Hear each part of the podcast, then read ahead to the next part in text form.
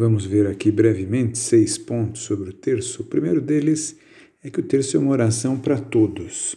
É uma oração para as mulheres, mas é também uma oração para os homens. Agora, em muitos lugares há esse hábito terço dos homens, muito bem. É um terço, é a oração para a bisavó analfabeta, mas é também para o acadêmico, é para jovem adolescente, é para, para a enfermeira, mas é também para o médico, para todos. É uma oração que a todos pode auxiliar e fazer crescer. Depois, um segundo ponto, que é uma oração que ajuda a contemplação. Nosso mundo é, de correrias é, anda muito avesso à contemplação.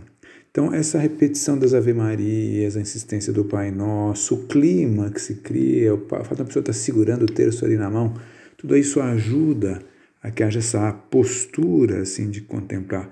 Há algum texto, algum texto do magistério que fala isso, que o rosário é um método para contemplar. Terceiro ponto, que é um compêndio do Evangelho. É, os mistérios, a gente usa a palavra mistério, né? o mistério dos mistérios do terço, é porque sempre realmente são passagens da vida de Jesus e de Nossa Senhora que guardam sempre aspecto incompreensível, sempre a encarnação sempre é, não é totalmente abarcada por nós. Por isso sempre podemos estar nos renovando, repassando as cenas da vida de Jesus, é uma maravilha. Depois, um outro ponto é que é uma devoção cristológica também, ou seja, que aproxima de Cristo. Hein? É a escola assim, de Maria para, por assim dizer, ler Cristo, para conhecer, para conhecer o rosto de Jesus Cristo. Né? É um grande caminho. Depois, mais um ponto é isso, é que é ocasião de petição através de Maria.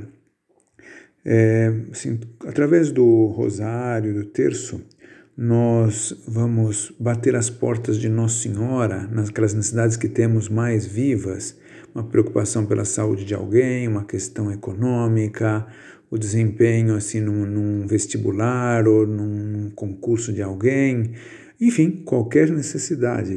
Muitas vezes é o recurso quase que imediato assim, né, é de, de para nossa petição, para nosso bater as portas de Deus através de Maria.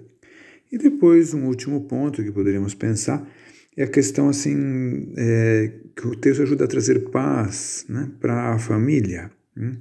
Então, é claro que a, com a vida corrida de hoje em dia, muitas vezes não é fácil reunir a família, mas que se fosse possível algum dia da, da semana reunir as, as, os, a família como um todo para rezar ajuda muito a própria unidade familiar e, por assim dizer, dessas coisas que se vão arraigando na família e vão unificando a família.